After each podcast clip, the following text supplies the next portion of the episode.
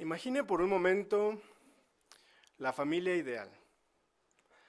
Está papá, mamá, los hijos, sentados disfrutando de una rica cena. Después conversan sobre las situaciones que han vivido durante el día. Los hijos se expresan muy amablemente sobre las situaciones que han enfrentado en la escuela. Los padres, cariñosos, amorosos, les ofrecen consejos oportunos sobre cómo enfrentar estos problemas. Nadie grita, nadie se enoja, nadie se frustra. Después, cuando los niños se van a dormir, papá y mamá se quedan conversando un largo tiempo. Disfrutan de estar juntos. El papá, al estar consciente de que el día debe haber sido muy difícil para su esposa, se ofrece a lavar los trastes, a limpiar la cocina. La esposa, consciente de que él ha trabajado tanto durante el día para traer el sustento a la casa, también le ha preparado algo muy especial, su postre favorito. El tiempo relajante que han pasado juntos los reconforta a todos para afrontar el día siguiente, para enfrentar el mundo exterior. Qué bonito es disfrutar de la vida de familia cuando todos ponen de su parte para que ésta sea feliz, ¿no es cierto? Ahora, piense en su propia familia. Ya no piense solamente en esta situación de una familia ideal. ¿Es así la vida de las familias? Tristemente, en el mundo en el que vivimos, aunque muchos aman a su familia, y quisieran que siempre la, vida de familia fuera agradable y feliz, los problemas a los que se enfrentan, las situaciones económicas, la misma crianza u otras circunstancias hacen que sea difícil la vida de familia. Y aunque se esfuerzan mucho, pocos logran conservar la felicidad dentro del círculo familiar. Pero eso quiere decir que entonces las familias están condenadas a vivir infelices? No. Jehová Dios, el Creador, y quien instituyó este arreglo de la familia, Él desea que las familias sean felices. ¿Por qué decimos esto? Mire, busque en su Biblia, por favor, lo que dice el libro de Isaías, capítulo 48. Isaías 48, el versículo número 17 y el versículo 18. Dice aquí, esto es lo que dice Jehová, tu recomprador, el Santo de Israel. Yo Jehová soy tu Dios, aquel que te enseña por tu propio bien, el que te guía por el camino en que debes andar. Si tan solo prestaras atención a mis mandamientos, entonces tu paz llegaría a ser igual que un río y tu justicia como las olas del mar. Así que las familias pueden ser felices, alcanzar la felicidad y esta ser duradera todo el tiempo. ¿Cuál es la clave? Escuchar la voz de Jehová. Jehová está muy interesado en que las familias sean felices. Por eso el versículo 17 dice, yo te enseño por tu propio bien. Jehová quiere que las familias sean felices. Y Jehová nunca nos daría una ley o un principio que nos haga daño, porque Él desea que seamos felices. Por eso vale la pena escucharnos, escucharlo. Piense, por ejemplo, para ilustrar este punto, en lo que hace una mamá por sus bebés. Tiene su bebé, que quizás es recién nacido, lo tiene en la cama, ahí en, quizás en una cuna. ¿Y qué hace para protegerlo? Porque lo ama, porque lo quiere. Normalmente lo rodea de almohadas o de cobijas para que no se vaya a rodar el pequeño y se vaya a caer. ¿Verdad que sería inconcebible que una madre que ama a su pequeño o a sus pequeños los pusiera, les pusiera alrededor alambres de púas? Sería inconcebible porque eso le haría mucho daño. Pero como esa mamá ama mucho a su bebé, lo que hace por él para protegerlo siempre es por su bien. Bueno, lo mismo pasa con Jehová. Cuando Jehová Dios nos da dirección, instrucción, cuando nos dice, escucha lo que yo te digo, siempre va a ser algo bueno y para nuestro bien. ¿Por qué? Porque Jehová nos ama. Así que por eso vale la pena escuchar la voz de Jehová. Las familias que escuchan la voz de Jehová no son familias ideales, no son familias perfectas, pero sí son familias felices.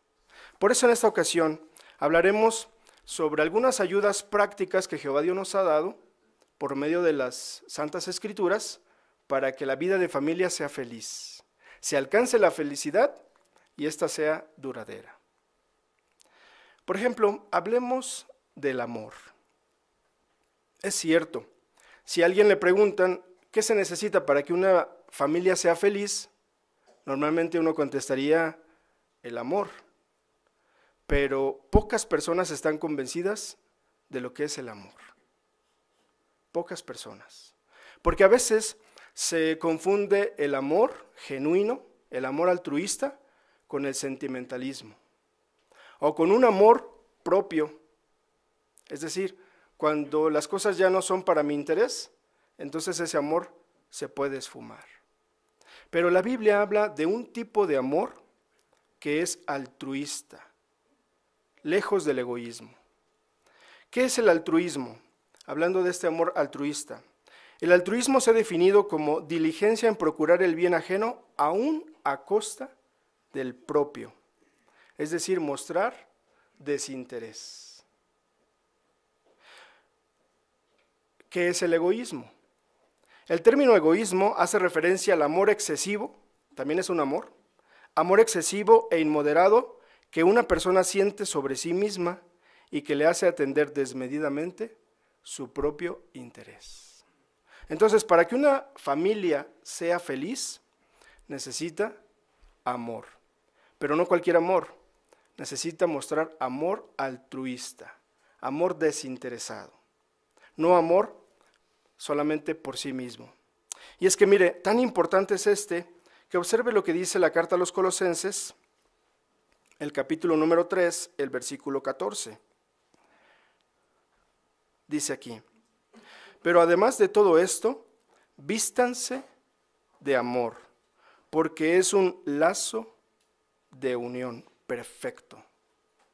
Así que el amor altruista, el amor correcto, el amor apropiado por las personas, por nuestros seres queridos, es, dice aquí que es un lazo. Bueno, pero no se refiere a un lazo como un lazo con el que se amarra a las personas o se amarra a los animales, no. Se refiere a un lazo que mantiene la unidad. Por ejemplo, la expresión que o la palabra que se utiliza aquí, lazo, también se puede utilizar para ligamento. Es el ligamento que mantiene unidos los músculos del cuerpo, los mantiene en su lugar. Así que el amor altruista, el amor desinteresado por los miembros, los demás miembros de nuestra familia, ayuda a mantener unida a la familia y por lo tanto provoca felicidad. Pero observemos de cerca cómo se manifiesta este amor. ¿Le parece? Mire, observe ahí mismo en la, carta a los colosenses, el capítulo número 3, vamos a leer algunos versículos muy sencillos pero aprenderemos lecciones muy importantes. Mire, lea por favor conmigo lo que dice la carta a los Colosenses capítulo 3, el versículo 19 y 21. Y aquí hacemos referencia a uno de los miembros de la familia, el esposo o el padre. Dice aquí, esposos, sigan amando a sus esposas y no se enojen amargamente con ellas. Versículo 21. Padres, no irriten a sus hijos para que ellos no se desanimen. ¿Cómo funciona el amor altruista y desinteresado para con la esposa, en el caso de los esposos? Dice aquí que el esposo debe seguir amando a su esposa y no enojarse amargamente con ella. Quizás un esposo diga, no, yo no me enojo amargamente con mi esposa. Simplemente a veces cuando hace algo que no me gusta, dejo de hablarle. Entonces, ¿eso quiere decir que no le muestra enojo con amargura? Mire, nota lo que dice la nota en esta expresión, de aquí del versículo número 19. Dice, o no sean duros. Y es que un comentarista bíblico, hablando de esta expresión, dice que enojarse amargamente con la esposa significa golpearla, hablarle con rudeza o negarle el apoyo, el afecto, el cuidado, la protección y el sustento. Eso también significa enojarse amargamente con ella, dejar de hablarle, por ejemplo. Pero un esposo que no vela solo por sus propios intereses, sino por los de su esposa, ¿cómo trata a su esposa? Dice aquí el versículo número 19, sigue amándola. Es decir, sigue mostrándole amor, cariño, bondad. En privado y en público, su trato siempre es amable, cariñoso y bondadoso para su esposa, aunque a veces haga cosas que no le parecen bien a él. Pero nota lo que dice el versículo 21. Dice, padres. Y si nota, también tiene un asterisco aquí. Y la nota hace referencia, dice, a los varones. Por eso decimos que es para el esposo este esta cita bíblica, este consejo, esta ayuda. Dice, no irriten a sus hijos para que ellos no se desanimen o no se descorazonen. Padres, varones, ¿qué puede hacer que un hijo se sienta desanimado o descorazonado? La falta de expresiones de cariño y de amor. Un hijo necesita, desde que es bebé, abrazos, apapachos, cariño, amor. Necesita sentirse valorado. Que las cosas que hace bien, su papá está feliz por lo que hace. Se siente orgulloso de él.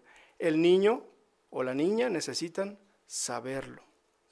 Porque un niño que no sabe o no está seguro de que su papá lo ama y de que se siente orgulloso de él, se descorazona o se desanima y a veces crecen como adultos inseguros. Nota cómo la ayuda que Jehová Dios provee es práctica. ¿Verdad que si se pone en práctica se logra la felicidad? No familias ideales, pero sí familias felices. Pero ¿qué hay de la esposa? Miren, nota lo que dice, por favor, aquí el versículo número 18. Esposas, estén en sujeción a sus esposos como es apropiado en el Señor. La ayuda o el consejo, la sugerencia para las esposas es estar en sujeción. Esa palabra se oye un poco fuerte, ¿verdad? Estar sujetas, es decir, como si no me pudiera mover, dicen algunas mujeres. ¿Jehová quiere eso como que yo no me pudiera mover? No, no es la idea que transmite esta expresión. Cuando Jehová Dios hizo al hombre y a la mujer, al hombre le dijo, voy a hacerte una ayudante, un complemento. Entonces Jehová Dios no pensó en que la mujer fuera inferior a él, en el sentido de su valía. Más bien, le asignó al varón ser el cabeza de su familia, tomar las decisiones, llevar la delantera, pero la esposa sería un ayudante, un complemento, es decir, todos los proyectos que el esposo llevaría a cabo dentro de la familia tendrían éxito solamente con la ayuda de su esposa. Así que es tan valioso el papel que hace el varón dentro del hogar como el de la esposa. Así que una esposa que está en sujeción ayuda a su esposo a que todo tenga éxito, a animarlo, a echarle porras. En cierta ocasión recuerdo un varón que escribió un poema a su esposa y le dijo, tú eres la que desarruga mi autoestima. Una expresión muy bonita. Entonces, tener una esposa así, que está en sujeción, que es un complemento, ayuda a que las familias sean felices.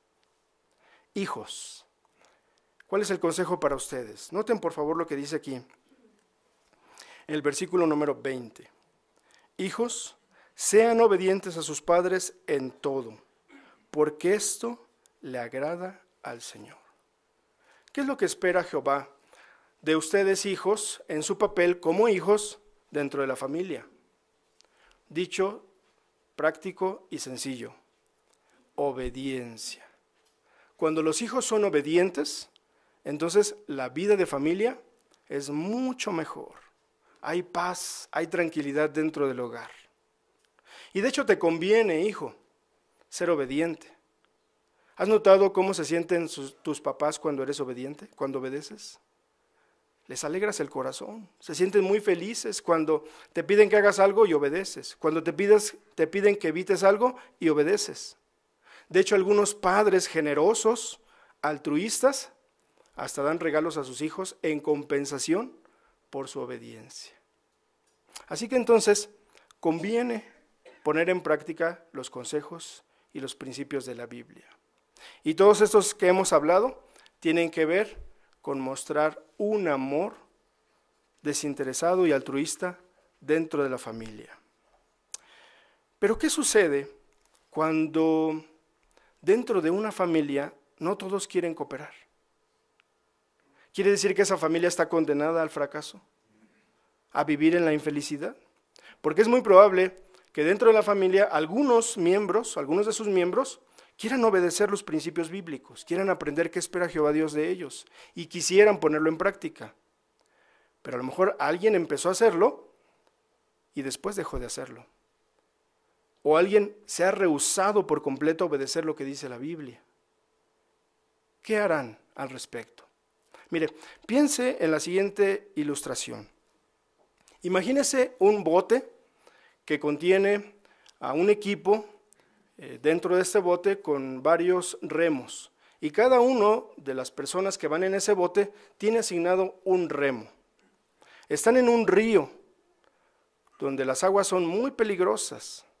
Así que todos tienen que trabajar en conjunto para poder salir avante y salvar su vida. Pero sucede que ese equipo que está dentro del bote es una familia, a lo mejor es su familia. Y cada uno de los miembros de la familia tiene asignado remar con uno de estos remos. ¿Qué haría usted si alguno de los miembros de la familia dice, yo ya no quiero remar, ya no voy a usar el remo, ya me cansé? O alguien dice simplemente, yo no voy a remar, yo estoy bien aquí. ¿Qué haríamos? ¿Dejaríamos que el bote se vaya a la deriva?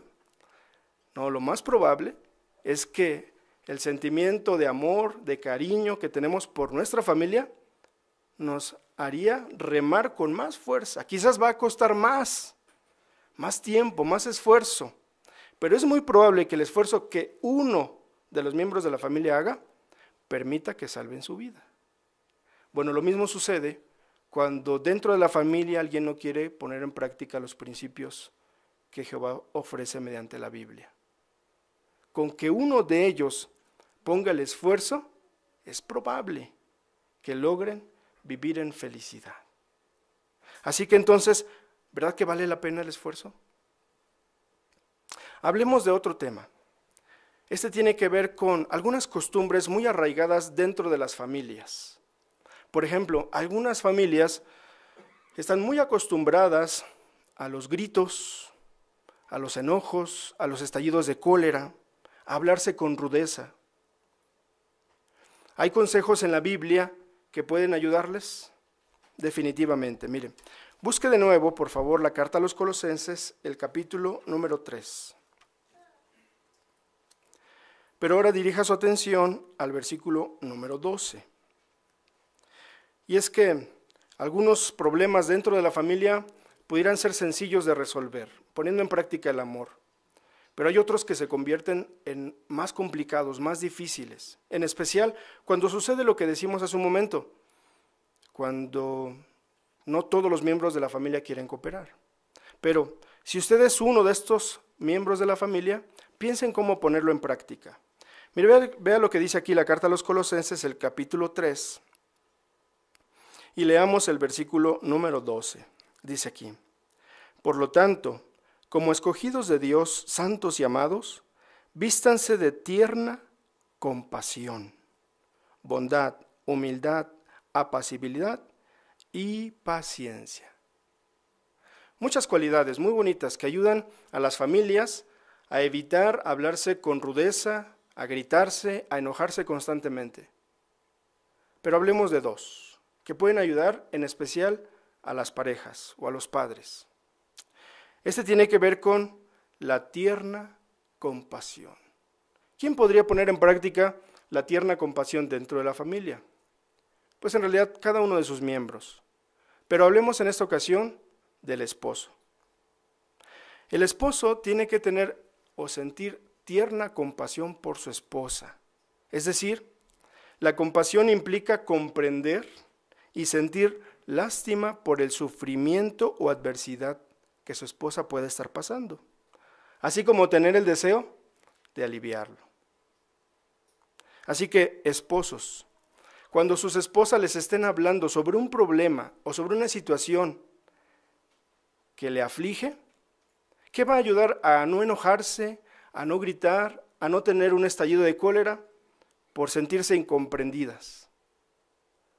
La tierna compasión, escucharles con atención.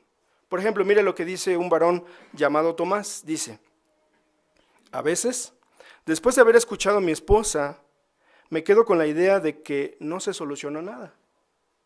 Pero por lo general, lo que mi esposa necesita es precisamente eso. ¿Qué? Que la escuche. Nada más. Pero imagínese si él no la escucha, si él no siente compasión, si él le dice, ay, por eso te sientes así. Ah, ¿Cómo se siente la esposa? Frustrada, enojada. Y quizás si deja salir su espíritu, probablemente va a haber ahí un problema gritos, arrebatos. Pero aquí también dice en la carta a los colosenses otra cualidad que ayuda a evitar esto. Dice al final, el versículo 12, paciencia. ¿Quién necesita paciencia dentro de la familia? De nuevo, cada uno de sus miembros puede aplicarlo, pero en especial la esposa. ¿Por qué? ¿Por qué necesita paciencia la esposa? ¿Ha notado, esposas, cómo cuando ustedes le están platicando algo a su esposo, rápido quiere decirles, ah, pues haz esto? Oye, pero no, es que mira, no, pero es que hazlo así. Pero, ah, ¿cuál es el problema? ¿Verdad? Y entonces eso también puede provocar un problema, gritos, enojos. Pero ¿qué, qué pueden hacer ustedes, esposas? Ser pacientes. La paciencia significa ser tardo para la cólera. Nota lo que dice una esposa. En vez de molestarme, comenta una mujer llamada Esther, trato de pensar que mi esposo se preocupa por mí y quiere escucharme, pero además me quiere ayudar. Así que, esposas, en vez de pensar en que sus, sus esposos no quieren escucharlas, van a ser ustedes pacientes para comprender, entender que además de que ellos quieren escucharlas, también quieren darles una solución.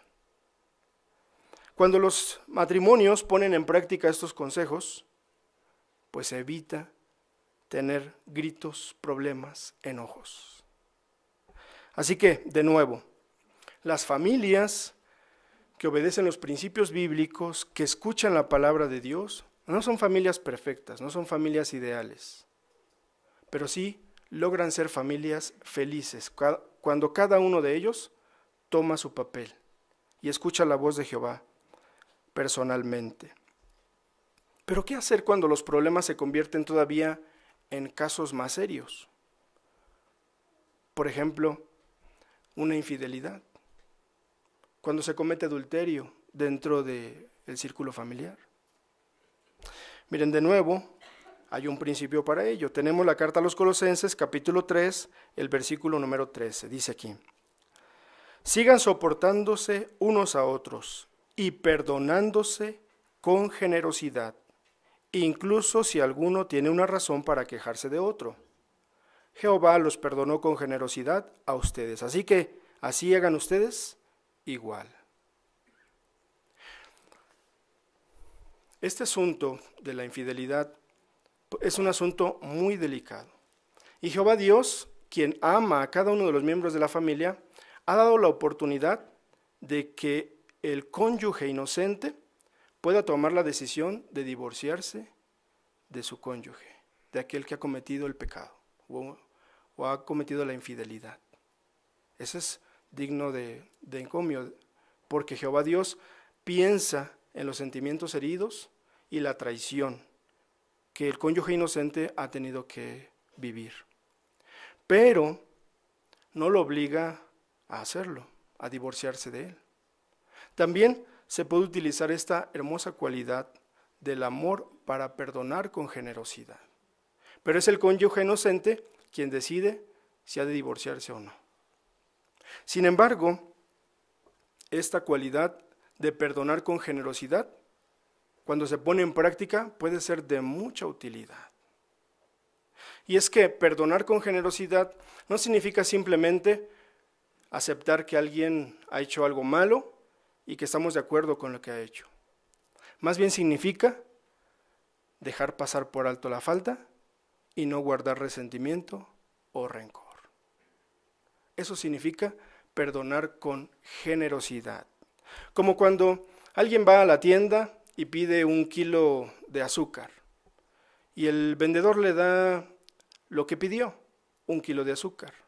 ¿Diría usted que esa persona está actuando con generosidad? No, porque simplemente está haciendo lo que se le pide y se le está, está obteniendo lo que se espera de ella. Pero cuando el vendedor le da el kilo de azúcar y quizás una cucharada más, ¿usted en qué piensa? En que esa persona es generosa. Porque aparte de lo que se esperaba de ella, hizo mucho más allá de lo que se esperaba. Bueno, cuando la Biblia habla de perdonar con generosidad, habla sobre este asunto. No solamente lo que se espera de él, o lo que es justo y apropiado, o la consecuencia de las acciones, sino más bien ir mucho más allá. ¿Qué significa? Pasar por alto la ofensa y no guardar resentimiento. Claro, se necesitará mucho tiempo y esfuerzo para recuperar probablemente la confianza al cónyuge que ha sido infiel. Pero el esfuerzo será de los dos, tanto del inocente como del que ha actuado mal. Quizás usted piense, bueno, yo amo a mi familia, quiero que mi familia sea feliz, quiero poner en práctica los consejos de la Biblia. Solamente basta con leer algunos versículos como los que leímos en esta ocasión para que nuestra familia sea feliz. No, se requiere mucho tiempo y esfuerzo para que el cariño, el amor, reine dentro del círculo familiar. Es como cuando una persona se muda al extranjero donde hay una lengua diferente, no solamente por rodearse de las personas que hablan esa lengua, o por escucharlo en algunos lugares, o por aprender algunas palabras, va a aprender el nuevo idioma. ¿Qué necesita? Necesita tiempo y esfuerzo. ¿Para qué? Para aprenderlo, para razonarlo, para aprender a pensar en ese idioma y para hablarlo y expresarlo con naturalidad. Bueno, lo mismo sucede con el amor y el cariño dentro de la familia. No bastan unos cuantos versículos para que la familia sea feliz. Se necesita mucho tiempo y esfuerzo. Pero recuerde, no estamos solos. Jehová Dios nos ha dado este maravilloso libro como consejos, como ayuda práctica para cada uno de nosotros. Y como miembros de la familia podemos ponerlo en práctica y lograr la felicidad. Pero recuerde, se necesita mucho tiempo y esfuerzo. Así que, con la ayuda de Jehová, usted y su familia pueden ser felices, no solamente ahora, sino para siempre.